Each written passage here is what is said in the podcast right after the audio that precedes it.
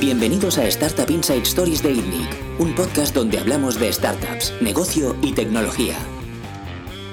Bienvenidos al podcast de ITNIC. Eh, yo soy Bernard Ferrero y hoy estoy con varias gente eh, teletrabajando, como estos días llevamos haciendo ya eh, una, bueno, más de una semana, de hecho. y estoy con varios invitados que, si todo va bien, pues podremos compartir un poco cómo vivimos la situación actual. Eh, hoy haremos un, podcast que está temporalizado en, la situación actual de, debido al COVID-19. Y, bueno, básicamente la idea es comentar un poco cómo esto está afectando a nuestras compañías, a las startups en España, eh, que es la representación que tenemos aquí. Eh, y tenemos a, a, Uriol Vincia, que es el, el CEO de, de Enjoy. ¿Qué tal, Uriol? A ver. Hola, perdona, ¿eh? Hola, ¿qué tal, Bernat? Bien. Encantado. Pues, bueno, eh, Enjoy está en el sector fitness, que, ha sido afectado directamente por, la situación. Ahora nos contarás un poco cómo, cómo os va. También está Jordi Romero, que es el CEO de, Factorial. ¿Qué tal, Jordi? Hola, Bernat. Buenas tardes. Muy bien. Eh, Factorial, eh, el caso contrario, están en, en, la digitalización y en un software recurrente un servicio recurrente, eh, con lo cual pues la situación es bastante distinta de los negocios más transaccionales o en sectores afectados. Eh, luego nos contarás, Jordi, nos, nos, contaremos, porque yo evidentemente también soy un Factorial. Eh, luego está Karina. ¿Qué tal, Karina? Muy bien, ¿qué tal estáis? Karina es General Partner en, en CAFAN, aparte de exdirectora general de, de ING, y, y, nos contará un poco la, la visión de los fondos eh, en esta situación. Que bueno, ahora, ahora nos contarás, Karina. Luego está Juan, eh, Juan Rodríguez, CEO de Camalún. ¿Qué tal, Juan? Hola, Bernat, buenas tardes, ¿qué tal todos? Bien, bien, bien. Bueno, Juan ha estado ya varias veces, igual que Jordi, en el podcast de INIC, con lo cual pues ya, ya lo conoceréis. Em, bueno, pues a ver, si os parece, eh, empezamos un poco comentando la situación eh, desde el punto de vista de, los fondos, porque creo que, tiene una visión más general, probablemente, por tener portfolio em, y, poder ver cada situación de cada compañía. Además, Karina ha estado enviando mails a, todos los fundadores. Nosotros somos, eh, somos parte del portfolio con, Factorial de CAFAN.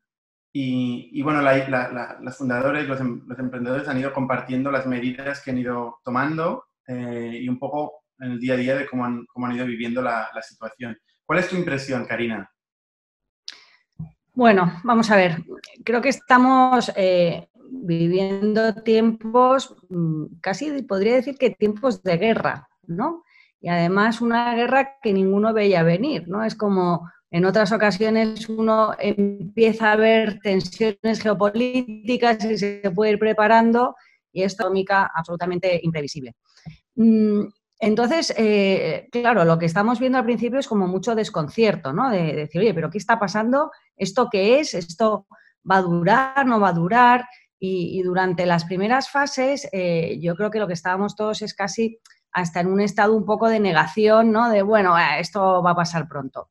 Hasta que ahora ya nos estamos dando cuenta del nivel de, de profundidad que puede tener esta, esta crisis, ¿no?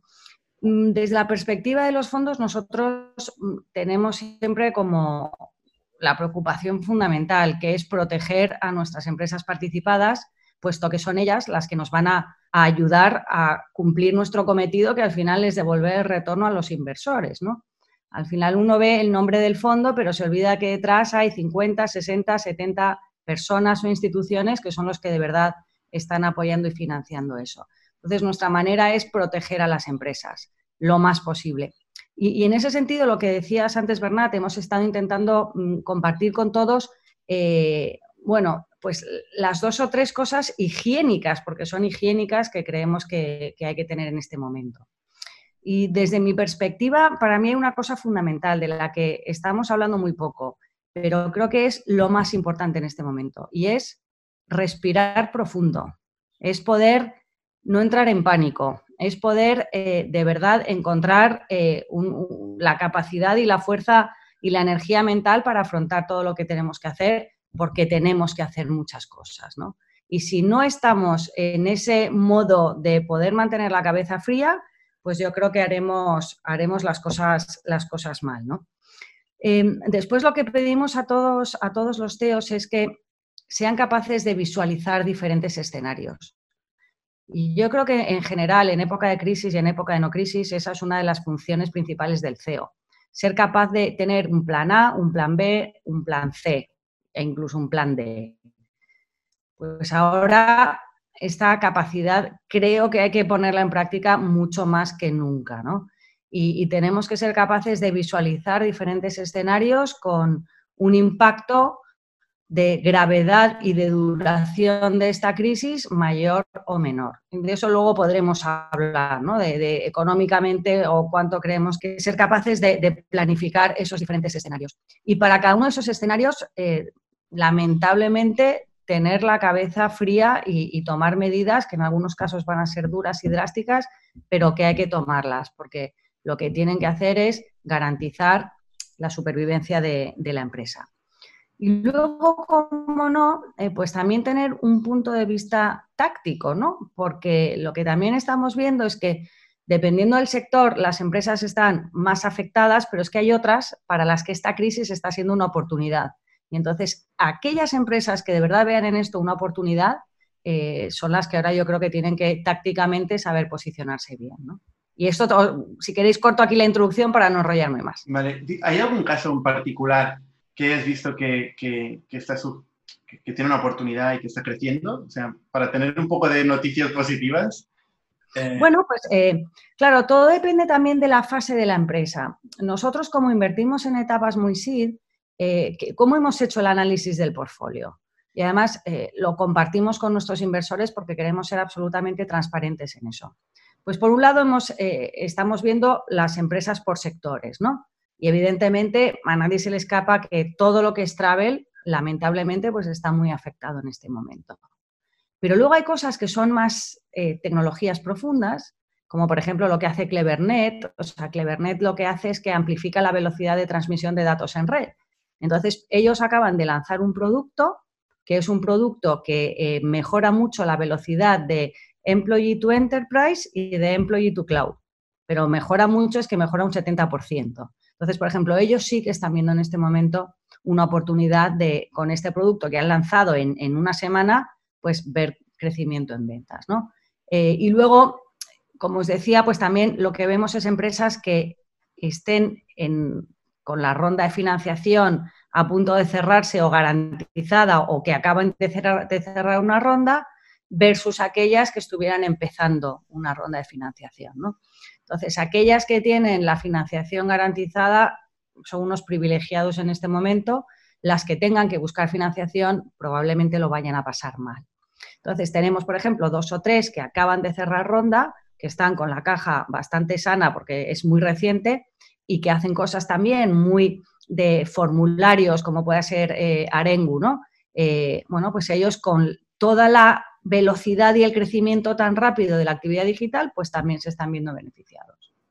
Está claro que hay, oportunidades eh, para todos, eh, o sea, para todos, para, algunos donde no, las hay para, otros, ¿no? En el caso, por ejemplo, de, Doméstica, que hablábamos hace poco, em, eh, pues se ve que están haciendo más cursos y más formación que nunca, ¿no? pues ellos se han visto beneficiados. Todo lo que es e-learning y todo lo que es digitalización, eh, pues se está viendo afectado en positivo, mientras que hay otros negocios que, caen. Uriol, explíquenos un poco eh, el caso de Enjoy, que es sector fitness, eh, que parece ser que, bueno, se han parado, todos los gimnasios se han cerrado por mandato legal. ¿Cómo vais vosotros? Pues a ver, te explico. Solo para hacer un poco de histórico. la semana pasada, el lunes, eh, fue uno de los días récord de ventas. Nosotros lo que hacemos es altas y bajas, porque tenemos una plataforma en la cual usuarios se suscriben y luego van a los centros de fitness. Pues el día, el día 9 eh, de, marzo fue día de récord, pero ya el día martes, cuando empezó la alerta en Madrid, ya empezaron a bajar las ventas, empezaron a haber bajas y todo esto ha ido muy rápido. O sea, en, en tres días la situación ha cambiado radicalmente. Ahora mismo los gimnasios están cerrados, gimnasios, centros de yoga, todo. Explica, perdona, explica un momento, eh, nada, en un minuto, qué hace Enjoy y cuál es su historia rápidamente. Sí, básicamente nosotros somos una plataforma, reagrupamos 2.000 gimnasios en nuestra plataforma y nosotros a través de una suscripción puedes acceder a cualquiera de estos 2.000 gimnasios en España. Esto nació hace unos cinco años y hace dos eh, vendimos la startup a Sodexo. ¿vale? De hecho, lo vendemos más a las empresas como un perk, como un beneficio, que, que usuario final. Aunque tenemos los dos, ¿eh? tenemos usuario empresa, usuario final. Y lo vendemos en formato de perk para que las empresas subvencionen una parte de la cuota de Enjoy para sus empleados y luego el, empleado pues subvenciona la, la, otra parte, el complemento. Claro, al final, si te cierran los 2.000 gimnasios, pues te quedas sin negocio. Y es lo que ha pasado. Nosotros hemos tenido que congelar todo, todas las suscripciones y ahora mismo estamos parados. O sea, no hay, ningún tipo de actividad. hemos tenido, que comunicar a todos los usuarios, a todos los, eh, todas las empresas, que la plataforma la parábamos. ¿Por qué? Pues porque no, puede haber actividad. Porque por ley no, se puede ir al gimnasio. ¿Perdona? perdona. Sí. El Zoom es el día a día.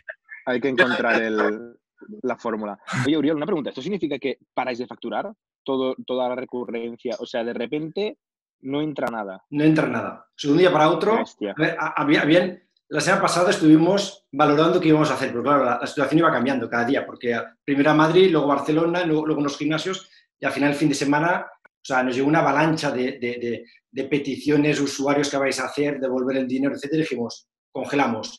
Lo que quiero decir es que cuando vuelvan a abrir, descongelamos y los usuarios tendrán la misma suscripción. O sea, si a mí me quedan tres días para acabar la suscripción, pues cuando volvamos te quedan tres días. Pero quiero decir... el tiempo. No vamos a ingresar nada, ¿vale? Pero esto es brutal, ¿no? Porque en el negocio de suscripción hay una cosa que es impepinable, ¿no? Que es que tú siempre te vas cobrando hasta que llega un coronavirus y, y, eso ya no es así, ¿no? A ver, la parte, a ver, o sea, positiva es que tampoco vamos a pagar los gimnasios, o sea, nadie viene al gimnasio, sea, ni ingreso ni gasto, ¿vale? Que es, que es la, la parte importante de, de nuestros... aquí, aquí está la ventaja de, del modelo de, de, Enjoy, que es un modelo principalmente de OPEX, para lo bueno y para lo malo, o sea, no tiene una inversión en, en, activos fijos que hay que amortizar. En vuestro caso, como pagáis por uso, eh, en principio no tenéis el ingreso, pero no tenéis el gasto tampoco, ¿no? Sí, ahí está. Y luego lo, lo, bueno que tenemos también es que nuestra estructura es bastante lean y, y bueno, pues nuestros costes del, del, día a día tampoco son muy, muy altos. Bueno, lo, lo, que pasa, hemos hecho esto, hemos congelado y, y, no sabemos cuándo vamos a volver a abrir. O sea, hay gente que dice que serán cuatro semanas, hay gente que dice que serán tres meses y hay gente que dice que los gimnasios van a estar cerrados cinco meses. O sea, aún no lo sabemos. Y ahí está la, la situación que es muy impactante para nosotros, pero también para el sector porque los gimnasios, pues hay todo tipo de, empresas, hay empresas pues eh, grandes, que son cadenas, hay pymes, hay, hay, autónomos que se autogestionan pues autoempleo, pues su centro de yoga, y es un sector que va a sufrir mucho. De cara a los clientes, habéis, habéis sido creativos, ¿no? Habéis pensado otra propuesta de valor. Sí, eh, hemos congelado y de hecho el, el, mundo del fitness ha habido un boom la semana pasada o esta semana, no sé si lo habéis notado, pero ha empezado a surgir clases online, clases live, todos los monitores de los gimnasios haciendo clases. Eh, ha sido un, boom brutal. Lo que ha pasado, nosotros hemos dicho, oye, ya que hemos congelado, demos este servicio. Y pues en pocos días nos hemos, bueno, hemos contratado algunos, eh, algunos monitores de yoga, de pilates, etcétera. Hemos hecho una, bueno, queríamos utilizar un webinar para, para hacer las clases. El webinar petó, lo hicimos por Hangout. Y, y bueno, ayer hicimos las primeras clases. Hemos tenido más de 200 conexiones en cada clase. ¿vale? O sea que, que, al final nos hemos dado cuenta que, que, las clases live, claro, todo el mundo está en casa y quiere hacer deporte, pues es una tendencia que, que, creemos que, bueno, va a aumentar estos días, pero yo creo también que esto va a cambiar el, consumo del fitness. Ya se está hablando mucho los últimos meses de volaba, de pelotón, etcétera, pero en los próximos meses la gente se da cuenta que puede hacer deporte en casa. Y ahí creo que hay una oportunidad para nosotros. ¿Por qué? Pues porque a la espera de la apertura de los gimnasios tendremos que generar contenido con clases eh, live. De momento son gratis, no estamos monetizando con esto, ni lo vamos a monetizar, pero quién sabe si lo integramos en nuestro negocio y generamos nuestro contenido y aparte de tener gimnasios y dar acceso a los gimnasios, daremos acceso a nuestro contenido de clases eh, online o virtuales. Muy bien, eh, Juan, em, tú que vienes de, un modelo en general mucho más operacional, eh, tanto previamente en, en, Telepizza em, como, como, en Otterbox y actualmente en Camalún, ¿no? Camalún que tenemos una plantilla de, casi 200 personas, con gran parte de ella eh, en, la, parte operacional. ¿Cómo, cómo cómo debería actuar en, estos tiempos una compañía eh, con una carga operacional o un, impacto operacional tan grande? Porque entiendo que las ventas, o entiendo no, sí, evidentemente que las ventas eh, en estos momentos pues están, duelen, ¿no? O sea, ha habido un bajón muy, muy importante, ¿no? Yo creo que aquí hay que distinguir lo que, y esta es la responsabilidad también del CEO, ¿no? transmitir tranquilidad y distinguir lo que es el corto plazo de lo que es el medio plazo, de tener un plan de, un plan de, contingencia a corto plazo, donde lo que hay que hacer es preservar caja, y más en una compañía, por ejemplo, como Camalún, que se autofinancia. Esto es clave, financiar caja. Eh, con al mismo tiempo darse cuenta de que en medio, y largo plazo, el mundo continuará. Eh, probablemente el mundo no va a ser igual del que era antes, y uno se tiene que preparar para el nuevo escenario. Yo creo que va a haber un escenario en el cual el online va a crecer más, eh, porque mucha gente se va a habituar todavía mucho más al online, con lo cual nos va a beneficiar a medio y largo plazo.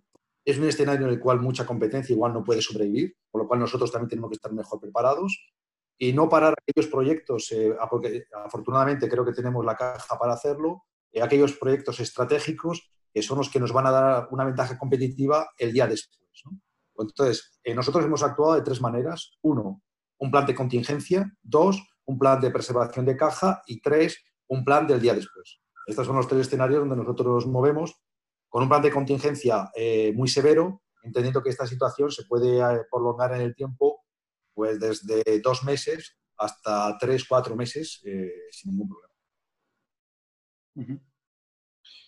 una cosa que has comentado que creo que es, muy importante es, el, preservar el largo plazo, no perder la, visión y la dirección a largo plazo y eso se traduce en toda aquella, todas aquellas partes de las compañías que se dedican a la inversión, eh, al CAPEX, al, desarrollo, al software, etc. Eh, nosotros hemos recomendado en general no parar absolutamente nada. Eh, no sé, Karina, vosotros, ¿qué es lo que habéis visto en vuestras compañías? Pero entiendo que nadie ha parado el desarrollo tecnológico. Eh, está silenciada, creo. ¿eh?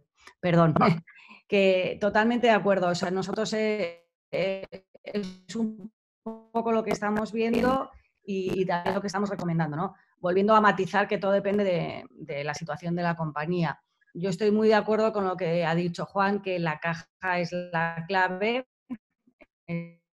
es, la, sangre que corre por las venas que hay que cuidar momento. Eh, pero una vez que tienes la caja cuidada, lo que tienes que hacer también es proteger tu franchise, ¿no? proteger lo, core, la ventaja core que tiene tu, negocio. Y en ese sentido, los que trabajamos en tecnología tenemos una suerte porque, porque lógicamente pues es la manera de aprovechar también este impasse para, oye, todo lo que sea comercial, lamentablemente, pues durante unos meses va a estar parado, pero todo lo que sea desarrollo estratégico de las capacidades básicas de la empresa, sí que recomendamos seguir desarrollándolo y ejecutando.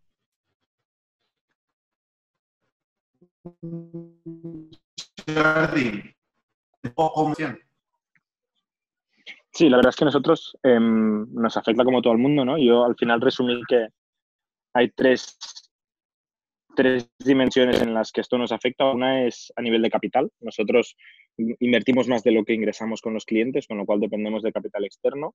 Eh, y de hecho, tuvimos la suerte y el buen timing de, ir a hacer una ronda justo antes del fin del mundo. Em, hubiera sido más complicado si hubiéramos, o sea, en nuestra ronda sí fuimos a levantar con muy poco dinero en la caja y si ahí hubiera temblado el mundo, pues hubiéramos puesto en muchísimo riesgo a la compañía. ¿no? Ahora tuvimos una posición mucho más cómoda, fuimos a levantar con bastante dinero en la caja y además antes de, esta crisis, con lo cual eh, pues la, dimensión de capital eh, la, hemos, la hemos navegado bien por un tema de timing y un tema de suerte, porque obviamente nadie sabía que esto iba a pasar a, finales de febrero. Eh, luego hay la dimensión del mercado, ¿no? de, de los clientes, y ahí estamos en una zona gris ahora mismo, porque sí que es cierto que el, la predisposición a invertir en tecnología, en pensar a largo plazo y en las empresas en comprar software y tal, pues es segundo plano, ¿no? El primer plano es reaccionar al parar el golpe y tal. Además nuestro valle responsable de recursos humanos ahora mismo está haciendo ERTES, está moviéndose a remoto, está intentando encajar y ver cómo conseguimos nosotros ayudar ahí. Y de hecho, una de las cosas que anunciamos la semana pasada es que decidimos ofrecer nuestro software de manera gratuita por un tiempo ilimitado de momento para que todas las empresas que no tienen una solución que les permita pues, gestionar el control horario, eh, traquear el, el, trabajo remoto, tener toda la información en la nube y tal, lo puedan hacer sin tener que decidir comprar ya decidirán más adelante cuando estemos en otra, en otra fase de la crisis. Y el tercer ángulo en el cual esto nos afecta, yo creo que Juan lo ha comentado y creo que es lo interesante, es cómo se queda el mundo después de la crisis. Nosotros somos una, una, empresa que busca pues, ofrecer tecnología para ayudar a las empresas a, a, trabajar de una manera diferencial, ¿no? a, tener información de las personas, a tomar decisiones basadas en datos, a automatizar procesos que no añaden valor y que eso lo haga la tecnología y tal. Y clarísimamente habrá un, antes y un después. El, el 2021 la cantidad de empresas que tienen trabajadores en remoto, em, un montón de, asunciones que, eran de una manera y, serán de otra después de la crisis cambiarán. Y yo creo que ahí tenemos la obligación de, intentar ser visionarios y que nuestro roadmap de producto pues vaya por allá. En cuanto al día a día, nosotros estamos invirtiendo más que nunca. Eh, estamos contratando todo lo que podemos a nivel de producto y desarrollo. Eh, a nivel de ventas estamos un poquito viendo qué pasa las próximas semanas, porque también como estamos regalando eh, este trial indefinido, pues tenemos menos presión de tiempo para, para, cerrar algunos deals, pero en general tenemos caja y tenemos, o sea, es una, es, un, es una inversión a largo plazo, con lo cual no estamos cambiando muchísimo nuestro roadmap, excepto que estamos todos en remoto. Has tocado un tema importante que es el, el, tema del fundraising en momentos de, de, crisis y, que hemos tenido suerte o no, ¿no? Tú y yo lo hablamos muchas veces, ¿no? Eh, una de las cosas que, que, que, hemos aprendido con el tiempo y con sangre es que cuando tienes un buen momentum, cuando has descubierto algo, cuando tienes certidumbres, es un buen momento para ir a buscar una ronda, ¿no? Independientemente de cómo esté la casa. Porque nunca sabes, ¿no? Evidentemente no puedes preparar una compañía para, para, el coronavirus eh, porque, porque el impacto es tan masivo que es muy difícil eh, prever esto y al final todos estamos en negocios de riesgo y tenemos que asumir riesgo. Pero, pero sí que es verdad que en Factorial, eh, pues en un momento dado donde descubrimos que nuestra propuesta de valor funcionaba, conseguimos tener varias certidumbres en el paso del modelo de, de, de free a pago y tal, es, fue un momento donde nos, nos, nos, vino bien explicar la compañía terceros y, y, tuvo muy buena aceptación. ¿no? Si no hubiéramos hecho eso, en estos momentos tendríamos otra conversación. bueno, si hubiera pasado em, esto en mayo de 2018, que era justo cuando estábamos empezando a hacer el fundraising de nuestra ronda sí y, y hoy fuera, pues 20 de mayo de 2018, eh, no existiría Factorial. No hubiéramos podido aguantar, no teníamos cajas para aguantar eh, ir a hacer un fundraising cuando todo el mundo está un poco viéndolas venir, eh, cuando los clientes de repente no compran, puedes tener algún churn. Bueno, tenemos empresas clientes que, están cerrando, o sea, tenemos un churn, no sé cómo se llama, ah, eh, orgánico, que, que, dices, bueno, no, no, podemos hacer nada, si la empresa no puede pagar nóminas, pues no, no va a usar nuestro software de recursos humanos. ¿no? Y sí que estoy de acuerdo contigo, que es una conversación que hemos tenido como founders, ¿no? y ahí un poco la reflexión de, de la dilución duele mucho y, y nunca te quieres diluir, pero cuando estás en un buen momento de levantar capital, levantar un poquito más de lo que crees que necesitas, eh, de momento parece que ha sido un acierto, porque nos jode mucho la dilución, pero ahora respiramos muy tranquilos, porque sabemos que tenemos empresa para largo plazo y podemos invertir tan agresivamente como querramos, ¿no? y las circunstancias actuales no, nos afectan al riesgo, a la viabilidad de la empresa. Sobre todo cuando sabemos que eventualmente tendremos que levantar dinero, ¿no? porque estamos en un sector muy competitivo y donde tenemos que hacer grandes inversiones en software. ¿no? Si tenemos un buen momento donde es bueno levantar, eh, nosotros recomendamos hacerlo, ¿no? Karina, no sé cuál es tu perspectiva y no sé si estáis invirtiendo ahora mismo en compañías. Eh, sí, sí estamos invirtiendo. Mi perspectiva es de 100% de acuerdo con lo que estáis diciendo. Eh, generalmente, y eso es algo que como de alguna manera ya también se podía intuir algo de recesión, evidentemente no este, este COVID, ¿no? Pero, pero sí que la economía empezaba a desacelerarse un poquito en algunos sitios, eh, ya era una recomendación que se estaba dando a algunas empresas. ¿no? Oye, en estos momentos que te pille con la caja bastante llena y sólida. Entonces yo creo que eso, esa recomendación es, válida siempre y ahora más que nunca, porque lo estamos viendo. Y luego, por otro lado, en este efectivamente, pues también va a ser un buen momento para invertir, ¿no? Eh, para invertir aquellos que tengamos la suerte de tener las arcas también con dinero, porque lo hablábamos antes, pero un fondo es lo mismo que una startup. Tú necesitas tener la caja llena y necesitas tener el fondo bien fondeado, ¿no? Y, ahora sí que van a surgir muchas y, buenas oportunidades, estamos seguros. Porque los inversores de, los, fondos, eh, los LPs, eh, de los fondos no pueden en estos momentos establecer ningún tipo de restricción? ¿No tienen miedo de invertir en capital riesgo en este momento? Eh, sí, como todos, ¿no? O sea, al final, eh, después de ver las caídas que ha habido en los mercados, las caídas de bolsa, eh, mucha gente está con cautela. Tenemos la suerte de que el capital riesgo, que el venture capital no correlaciona con los mercados y eso ya está demostrado, con lo cual, al no haber una correlación directa, eh, al revés, ¿no? También hasta puede ser un poco más refugio. Ya estaba siendo refugio por el entorno de tipos de interés tan bajo y ahora pues puede ser un refugio porque aunque la volatilidad aquí es extrema porque es capital riesgo, como su nombre indica, pero sí sabes que no va a correlacionar de ninguna manera con los mercados. El problema... sí. Te iba a decir, eh, Karina, porque esto es súper interesante. El otro día leí un tema que era, era muy poco intuitivo, ¿no? que decía que precisamente como el capital riesgo no correlaciona con una caída de los mercados como está viendo, eh, pero sí que tiene un efecto en, los LPs, ¿no? los inversores institucionales, que dicen que esta situación donde los mercados se van a la mierda un 50% de un día para otro, lo que hace es que se estén overexposed al capital riesgo, ¿no? Porque si ellos querían tener un 10% de sus assets en capital riesgo y su 90% se devalúa a la mitad, de repente tienen un 20% en capital riesgo, porque lo otro no vale nada y capital riesgo vale más o menos lo mismo, ¿no? Y eso me pareció súper contraintuitivo y, y potencialmente un riesgo. Vale, vale, vale. Sí, no, no, iba a decir un poco eso, que, que, por un lado está bien porque no correlaciona, por otro lado, lógicamente, pues ellos también han visto caídas de sus posiciones globales, con lo cual el porcentaje de repente pasa el límite de lo que ellos en su distribución estratégica de portfolio quieren y luego pues también muchos se encuentran con problemas de liquidez, ¿no? Entonces, eh, aquí al final todos sufrimos en esto, todos sufrimos. Eh, la cuestión es quién sufre menos, y sufre menos el que tiene, el que tiene la caja llena, como estábamos hablando con Factoria. yo, yo creo que también es Sí, decía que es interesante entender el funcionamiento de los fondos en este momento para ver eh, por qué también va a costar a las empresas que estén buscando financiación en este momento. ¿no? Mm. Yo, creo que es un momento donde hay que ser valiente para invertir en sí, porque pues evidentemente no va a conseguir eh, salir al mercado los proyectos en esta, en esta etapa, a no ser que tengan un producto que encaje con la situación actual. Pero es que luego tampoco va a haber series A eh, inmediatamente después de la crisis, porque tampoco habrá las métricas que normalmente eh, corresponden a una serie A. ¿no? Entonces, yo, yo, me pregunto, ¿esto va a durar tiempo?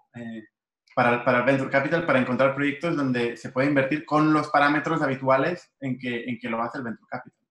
Sí, yo creo que eh, lo ha, salido varias veces a lo largo de la conversación y para mí es uno de los grandes puntos y de los mensajes claves con los que me gustaría que nos fuéramos de esta charla, ¿no? Que es cuál va a ser el mundo después de esto, ¿no? Porque muchas cosas volverán a ser igual, pero muchas cosas van a cambiar. Algunas se van a acentuar su profundidad, como puede ser la digitalización, y otras cosas van a tardar tiempo o incluso van a cambiar, ¿no? Imaginaros que de repente ahora pues descubrimos que se puede trabajar muy bien así, la gente deja de hacer tanto evento, tanto viaje de empresa, hay cosas que yo creo que van a dejar de ser como antes.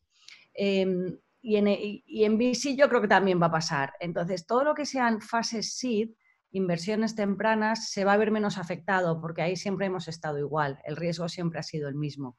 Pero series A y sobre todo B y C sí que van a sufrir un parón en este momento. Y de hecho ya, ya lo estamos viendo. Sabéis que estamos eh, cerca del fondo de Martín Barsavsky, este fondo de fondos que invierte en VC, eh, y, se está viendo, ¿no? Se está viendo cómo pues, el valor de secundario de las pre-IPO, de las operaciones que iban a, salir a bolsa ya en este año, eh, pues el precio de valores en secundario ha bajado mucho, ha bajado mucho, ¿no? Y entonces todas esas empresas que tenían las salidas a bolsa preparadas, eh, preparadas para ahora, pues se van a tener que replantear el escenario de financiación. Está claro. Otro, otro tema eh, que, que, nos afecta en este momento es la diversificación de las fuentes de ingresos ¿no? y, y, y, de la internacionalización. Es un tema que en INNIC hablamos mucho. Nosotros nos gusta pensar en una mentalidad global desde el día uno eh, en nuestras compañías. Y, y, ahora es un momento donde igual esto es más importante que, que, que nunca, ¿no? Yo no sé, Uriol, eh, tú que ves, tienes la perspectiva de, de, Sodexo, que está en varios países en Europa, eh, y has podido ver cómo ha afectado esta crisis en, en distintos mercados. Eh, ¿Cuál es la perspectiva? ¿Es, ¿Es, ¿En todos los mercados se ha producido igual o, o, o, no? ¿O hay mercados que resisten? A ver, nosotros en Sodexo, o sea, en, mi, en mi área, que es la parte de Porter o de Sport Benefit, estamos en seis países en Europa y la crisis ha afectado a todos. O sea, todos los, eh, o sea, las empresas de Sodexo que se ocupan este, en este, bueno, todos los enjoys de Europa están parados, están congelados. O sea, que esto ha afectado a todo el mundo. La parte de beneficios e incentivos sigue funcionando para todos los países, pero cada uno a su ritmo.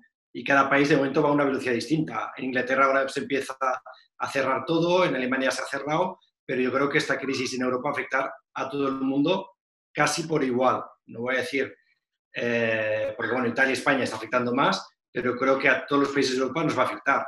Vamos a ver cómo afecta a Latinoamérica o Estados Unidos, pero, pero creo que en, que en Europa o sea, ya es una crisis eh, total en todos los países. Y esto es lo que nos está llegando de todos los, de todos los países, todos los compañeros que tengo de, de Sodexo. En, en, Factorial, que es eh, también hemos notado algo parecido, estamos en más de 45 países actualmente vendiendo y lo que, lo que empezamos a hacer eh, de forma relativamente rápida fue empujar América porque vimos que igual en América eh, pues no llegaría o, llegaría más tarde, ¿no? Eh, lo que hemos visto es que llega más tarde, pero llega. Eh, y actualmente se está produciendo en casi todos los países de Latinoamérica y, y, en Estados Unidos, evidentemente, pues una situación parecida a la que se está produciendo en Europa. O sea, realmente pocas veces se puede ver que una crisis afecte con tan poca distancia de tiempo y, y, y en todos los países del mundo. Juan, no sé cuál es tu perspectiva. Eh, Camalún está en, en, en, toda Europa también. No sé si puedes observar distintos eh, trends en distintos países de Europa. Sí, yo creo que hay diferentes trends en Europa y sobre todo creo que no todos los países van a salir igual. Eh, yo creo que no va a salir, yo creo que Europa va a salir en general muy tocada. Es cierto que nosotros estamos en un sector muy grande, que es el sector de la venta de material promocional, etcétera, es un sector offline tradicionalmente, con lo cual lo lógico es que gran parte del mercado está mutando online y este, lo que está pasando ahora es probable que acelere la mutación online ¿no? en un mercado muy grande. ¿no? Pero yo diría que no va a pasar lo mismo en toda Europa. Eh, probablemente el sur de Europa va a salir mucho más tarde y más tocada que lo que va a salir el norte de Europa o Alemania o Suecia o no sé, o Francia o Inglaterra. Italia, España van a sufrir más, Portugal va a sufrir mucho más, por ejemplo. Eh, y creo, creo también que Europa va a sufrir más, por ejemplo, que, que Estados Unidos o Asia. ¿no? Entonces, nada va a ser igual el día después a nivel de mercados. Eh, creo que los que estamos en muchos mercados, eh, nosotros para nosotros España es menos del 10% de nuestras ventas, pues estamos igual en esa en mejor situación, porque estamos mucho más diversificados en este sentido, eh, pero creo que, que, el efecto va a ser, el día después no va a ser igual a ningún nivel, tampoco creo que va a ser igual a nivel de capital riesgo, creo que probablemente Estados Unidos esté en mejor situación que Europa, o sea, creo que va a haber muchos cambios y que nos va a afectar a todos de manera importante y que, ahora es también momento de hacer dos cosas, ¿no? Eh, aparte de lo que hemos dicho. Uno, transmitir tranquilidad a tu equipo de trabajo. Eh, eso es muy importante, que la gente vea que hay un proyecto, que hay futuro, que sabemos lo que hay que hacer, que tenemos las ideas ordenadas eh, y prepararnos para el día después, sabiendo que no va a ser igual que el día de hoy. ¿no? Esto, has tocado otro tema que, es importante en estos momentos, que es la comunicación con el equipo. ¿No? Porque evidentemente todos eh, nos vemos en una situación donde tenemos que hablar con nuestros equipos, todo el mundo está intranquilo, eh, estamos pidiendo medidas eh, drásticas en algunos casos, eh, o bien teletrabajo, que sería la medida menos drástica, o bien mandar a gente en vacaciones, o ERTES o ERES. Em, ¿cómo, ¿cómo, hay que afrontar esta, eh, este proceso de comunicación con, con, los empleados? Karina, tú que, que has tenido experiencia ejecutiva en un nivel pues, muy alto, eh, ¿cómo, cómo, ¿cómo, recomiendas a los founders que afronten esto? Yo sabes lo que creo que la gente más necesita ahora es alguien eh, que tenga plan y que transmita que por lo menos sabe lo que se tiene que hacer. Aunque luego los escenarios cambien, pero alguien que tenga plan. Y, eso me parece fundamental. Y ese alguien que tenga plan, eh, que tenga la capacidad de comunicarlo con, mucha honestidad, con mucha transparencia y, explicándolo. Y explicándolo. Y explicando además por qué se ha llegado a ese plan. A mí eso es lo que, lo que me ha funcionado en situaciones eh, como estas. ¿no? Yo creo que, todos queremos ver eh, que hay liderazgo, que hay alguien que está al frente, que hay alguien que asume la responsabilidad, que hay alguien que toma las decisiones y que hay alguien que está pensando en, todos los demás. Y yo creo que es el verdadero momento de sacar el liderazgo que tiene cada uno, ¿no? Pero para mí la clave es esta. No sé qué opinan Oriol, Juan, Jordi, que son los que están en la trinchera ahora ejecutando esos planes, ¿no? Y haciendo esos planes de comunicación. Yo por mi parte estoy de acuerdo, debemos ser muy transparentes. Yo tengo la suerte que estoy en una gran empresa y tenemos liquidez y, de momento no hemos tomado ninguna decisión. Pero por mi experiencia de, startup, creo que es importante que el, emprendedor o el, CEO eh, sea realista y tome las decisiones pertinentes que tenga que tomar y no se deje pues, llevar por la parte emocional, etcétera. ¿Qué quiere decir? Que, que, que las startups son muy volátiles y si bajan los ingresos tienes que reestructurar, o sea que tenemos que ser valientes si se tiene que hacer una reestructuración, si se tiene que despedir a gente. No digo que se tienen que hacer, digo que si, si llega el momento, se tiene que dar para adelante ciertas eh, decisiones que son muy duras, pero que a veces tienen que hacer, porque si no, es la supervivencia de, de, la empresa y de los compañeros de trabajo. Si no tienes que, a veces tienes que sacrificar a alguien para que la empresa siga para adelante. Y es donde creo que los, los emprendedores tienen que ser pues, eh, valientes en tomar estas decisiones. Jordi, no sé si... Sí, a ver, nosotros eh, nos, afecta de una manera un poco distinta, ¿no? Porque nuestra principal iniciativa, nuestra, principal inversión este año es en, es en invertir muchísimo en producto, en contenido. Em, es, muy largo placista todo lo que estábamos haciendo y lo seguimos haciendo y casi más, porque ahora mismo, pues por ejemplo, estamos recibiendo eh, candidatos de, de, empresas que están haciendo layoffs y que dicen, oye, he tenido que despedir 10 personas que, me he visto forzado y que son muy buenas y algunos VCs nos están pasando potencial, entonces ahí hay casi, casi más aceleración tal. Entonces, en ese sentido, las medidas son las del teletrabajo y, es mucho menos grave y drástico, obviamente, que la de, la de un ERTE o, un ERE. La del teletrabajo, yo creo que donde, donde más se sufre es que nosotros ya estamos acostumbrados a tener teletrabajo ocasional, pero teletrabajo universal es, es brutal. O sea, de repente eh, yo me doy cuenta que mucha de la información que yo recibía de la empresa eran conversaciones eh, casuales, que ahora no están pasando, con lo cual, eh, pues yo creo que todos estamos desarrollando hábitos, haciendo micro one-on-ones, pues mientras andamos por la casa, llamadas con gente aleatoria de la empresa, no necesariamente con, con, la gente que reporta a mí, sino con, cualquier persona de la empresa, pues le pillo por privado y hacemos un Zoom de 10 minutos porque y, y eso es, es, es dificilísimo. ¿eh? Yo estoy notando esta semana, por ejemplo, que la información ha fluido no tan rápido como, como otras semanas donde tienes la capacidad de ir escuchando, de ir moviéndote por la oficina y tal. Entonces, el mensaje de tranquilidad en nuestro caso es relativamente sencillo. Yo creo que la gente respira tranquilidad porque sabe que estamos en una posición eh, estable, como o sea, continuidad de la empresa y nuestro plan es, parecido al que teníamos al principio de año y tal. Eh, el reto más grande de comunicación es, es, no romper la productividad de la empresa teniendo todo el mundo eh, desde casa. Que realmente no. Este tema, este tema es muy, muy importante. Ahora todo el mundo de golpe, de, en, dos días, todas las empresas han tenido que, que llevar a cabo un plan de, de mover toda la plantilla de teletrabajo eh, y sí, bueno, se han puesto de relieve pues, todos los problemas que, que esto puede conllevar, ¿no? desde, desde bueno, elegir herramientas, desde bueno, intentar controlar la productividad de los trabajadores, eh, intentar eh, sobrepasar la brecha digital que, pues, que se produce sobre todo en, en, depende de qué generaciones, ¿no? porque pues, la gente más joven está muy acostumbrada al paralelismo, a la interrupción constante, las notificaciones y tal, pero hay gente que no. Eh, entonces, ¿cómo, Juan, por ejemplo, cómo, cómo ves esto, eh, la adaptación de las empresas al proceso de teletrabajo masivo? Tú que estás eh, también en empresas con, mucho, con mucha masa de trabajadores, ¿cómo ves, cómo, cómo debería afrontar esto una empresa?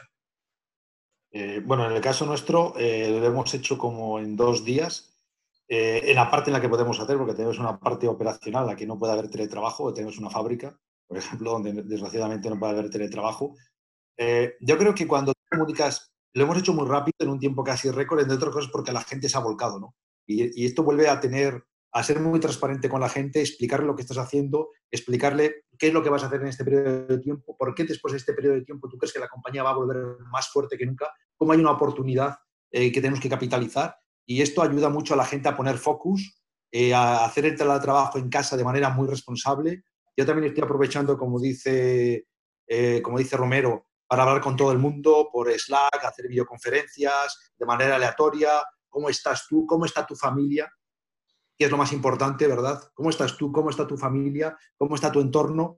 Eh, y transmitirle por qué creo que es un gran momento para la compañía para salir más fuerte el día después, por qué he tomado algunas medidas. También he grabado, por ejemplo, un vídeo explicando a la compañía eh, por qué hemos tomado algunas medidas y cuáles vamos a tomar en el futuro. Claridad, transparencia, un plan y la gente se hace responsable. Sí, a mí, a mí, me gustaría decir, Bernat, una cosa mm, que por lo menos es lo que yo estoy experimentando estos días, ¿no? Eh, a mí una de las cosas que, claro, oyes tantas noticias, ves eh, tanta desgracia a tu alrededor, eh, de las pocas cosas que me está ayudando es cuando me siento útil, ¿no? Y, eso me trae a la cabeza que, yo creo que también aplica en las startups y en las empresas en general, cuando los equipos ven el propósito que hay detrás de todo lo que uno hace, la gente lo entiende, la gente lo compra y eso le da como mucha fuerza, es muy motivacional, ¿no? Cuando tú ves, oye, es que el propósito por el que hacemos esto es este, este y este. Y, aglutinar a todos alrededor de un propósito de orden superior, yo creo que en estos momentos es más importante que nunca. Hmm. Está claro que, ahora la visión, donde cuando es más difícil la comunicación y verse a los ojos, establecer una visión clara y un plan claro es más importante que nunca. Pero, pero yendo otra vez a lo táctico puramente, ¿eh? Uriol, por ejemplo, vosotros, ¿cómo, os organizáis? Eh, ¿Cómo, ¿Cómo, habláis con el equipo? ¿Qué herramientas utilizáis? ¿Qué, foros tenéis?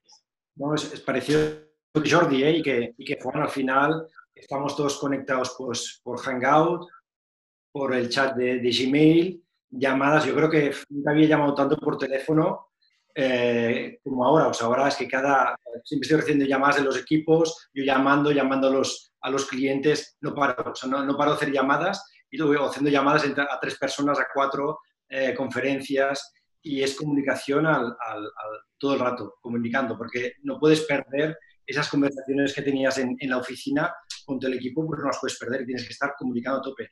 Lo que sí que intento es que haya una, una cierta organización, intentamos hacer pues con los managers una, una, una, call por la mañana, una por la tarde, todos los días, para ir haciendo seguimiento, porque hemos, han cambiado tantas cosas en, en cinco días, estábamos trabajando sobre unos proyectos que no estábamos trabajando hace cinco días, porque nosotros sí que hemos tenido que que cambiar la rutina, hacer un nuevo producto que es el Enjoy Life y, estamos pues, eh, pues, pues realmente en esto, comunicando todo el rato y, montando reuniones eh, improvisadas eh, cada, cada hora casi. Y, nosotros, pero, yo, a mí me deja exhausto. O sea, la, la cantidad de, de, atención que necesitas no es equivalente cuando estás en la oficina donde tienes un foco, luego otro foco, ahora estás en mil sitios a la vez. Sí, sí, sí. Pero, es así, tienes que, comunicar mucho, es, mucho, mucha energía, mucho hablar con los equipos y, no, no, puedes, no puedes parar. O sea, realmente es súper importante y también un cierto control también de, la gente, las, tareas, y, si la gente no y media está conectada, si la gente está pues poniendo las tareas en sus CRMs porque está llamando los, a los clientes. O sea, tiene que haber un cierto seguimiento también de lo que está haciendo la gente. Cuando tienes 50 personas en casa, pues pues debe haber un seguimiento. Cada manager tiene que ser responsable de lo que hace, de lo que hace su equipo. O sea, que esto es súper importante. Todo el mundo está... A mí hay, hay, un, hay, hay un, una, contra, una, contradicción que me está matando estas, estos días, que es que como estamos todos en remoto, ¿no? Antes eh, lo ha dicho Karina, ¿no? Te quieres, quieres ser útil y tal, eh, yo quiero estar disponible para todo el mundo. Y, llamadas pues para ayudar a desatascar temas, para preguntar cómo están, si les queda papel de váter, si hay alguien enfermo en su familia, lo que sea, ¿no? Todo el día charlando con el equipo. Y quiero estar online todo el día. Y luego pienso, tengo que hacer cosas yo, entonces me cierro, me desconecto para hacer mi trabajo y la sensación de, de, culpa, de decir, no estoy online y ahora me están escribiendo y no me encuentran y estoy interrumpiendo su trabajo y tal, que esto en el pasado, cuando yo hacía un día en remoto, era precisamente porque no quería que me interrumpieran y, y me daba igual que no me encontraran, ¿no? pero ahora no, claro, ahora es, esto es una cosa que yo creo que todavía, yo no lo he encontrado el, el ángulo. No sé si vosotros tenéis algo, pero si no, me, me gustaría unos cuantos días más encontrar el poder encerrarse en la cueva durante dos, tres, cuatro horas para hacer un, un, trabajo pues, individual de foco y tal, con el de estar disponible para todo el mundo, ¿no? Porque como CEO te llegan de todas partes y, quieres poder ayudar a pues, pasar, ¿no? Adelante, adelante, que no, que no se quede bloqueado en tu mesa. Y eso está costando esta semana. ¿Tú has ido a comprar papel de váter o no? Yo tenía ya. ¿Por qué te preocupas? si los demás... Oye, pues, pues tenemos un par de empleados al que les quedan uno y dos rollos respectivamente. Y me gustaría poder ayudarles. ¿eh? La información, el nivel de información que te da todo el mundo en estos, en estos momentos. ¿no? Bueno, pero es, es, una, es una pregunta en plan de humor que ayuda mucho a, a, a, ver cómo está la gente y rompe el hielo y tal. Y eso me pregunta, ¿vale? ¿Tienes, ¿tienes macarrones? Eh, y ayuda a romper el hielo. Eso y los niños, ¿no? Eh, nunca habíamos visto tantos niños detrás de los Zooms, detrás de las videoconferencias, que pobres están ahí. Yo estoy teniendo suerte de momento, no, no, no se oyen lloros. Las mías os diré que son mayores y es flipante cómo funcionan, bueno, tengo la suerte a lo mejor, pero cómo están funcionando sus colegios y sus universidades. Porque de ocho y media, nueve menos cuarto, hasta la de la universidad dos y media y la del cole cuatro y media, tienen clase alucinante. Uriol, ¿tú cómo lo llevas? Yo lo llevo bastante bien. Tengo una niña de 8 años, un niño de 18 meses y de momento lo, lo, lo, chulo de esta situación, o sea, la parte positiva es poder pasar tanto tiempo con ellos, ayudarles con los deberes, eh, estar con ellos, jugar y, y, bueno, aparte a lo mejor negativas y cuando estoy trabajando a veces también están, me vienen a ver, etcétera, y no puedo hacer todo lo que quiero pero, pero bueno, yo creo que es súper positivo pasar tiempo con ellos, es una gran oportunidad que tenemos que aprovechar. Tenemos que aprovecharlos todos, los que tenemos niños, a, a estar con ellos. Y yo creo que, como siempre decimos, habrá un después.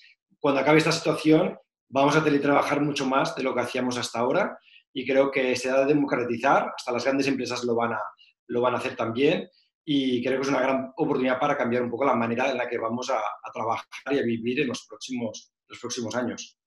Además, tú tienes la Enjoy Life, que me has pasado antes un vídeo que les pones de la Enjoy Life y están ahí haciendo deporte todo el día, ¿no? Sí, sí. Oye, el último tema, eh, y para acabar, eh, el, el, gobierno. ¿Cómo el gobierno en estos momentos, eh, vaya último tema, ¿no? Nos está ayudando? ¿Y, ¿Y, qué es lo que estáis viendo con todo el paquete de medidas para startups? ay, para startups, para empresas, que, que no startups.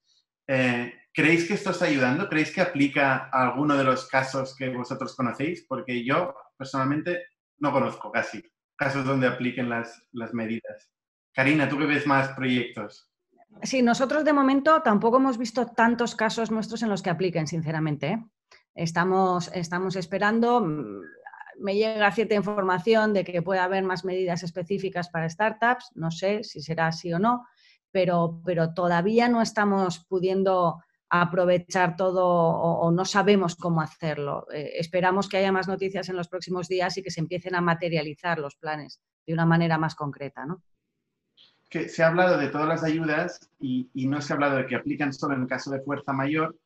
Todo el mundo pensaría que, forma parte de este supuesto de, de, fuerza mayor, pero cada día son menos los casos que, que aplican en fuerza mayor. En principio, eran los casos de confinamiento, donde no se puede realmente acceder al puesto de trabajo por, porque está confinado la ciudad o, la, o, el territorio.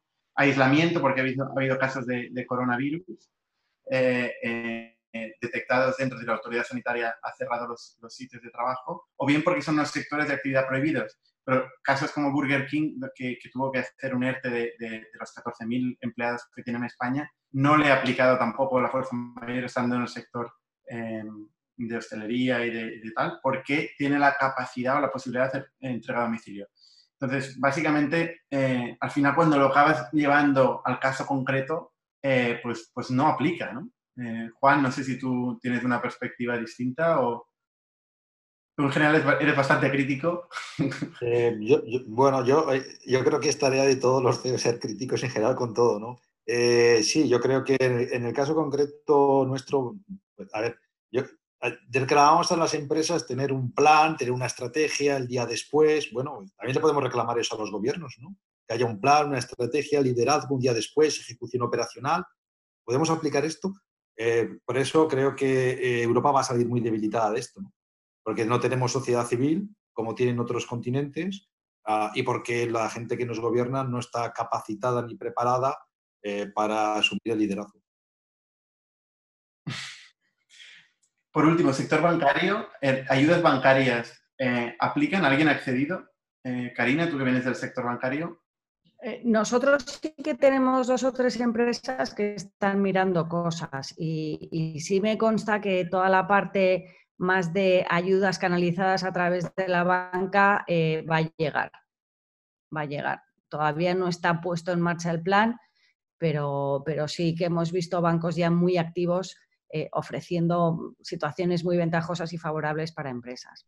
No voy a hacer publicidad ahora de ninguno, pero, pero sí que, que empieza a haber movimiento. ¿Tú, Karina, recomiendas entonces que, todos los founders y empresarios vayan a perseguir esto? Porque yo, de un principio, por, escepticismo, eh, no, creo mucho en esto, pero si alguien como tú dice que, puede funcionar, habrá que mirarlo. Hay que mirarlo. Yo creo que es de rigor mirarlo, sí. Hay que mirarlo ahora.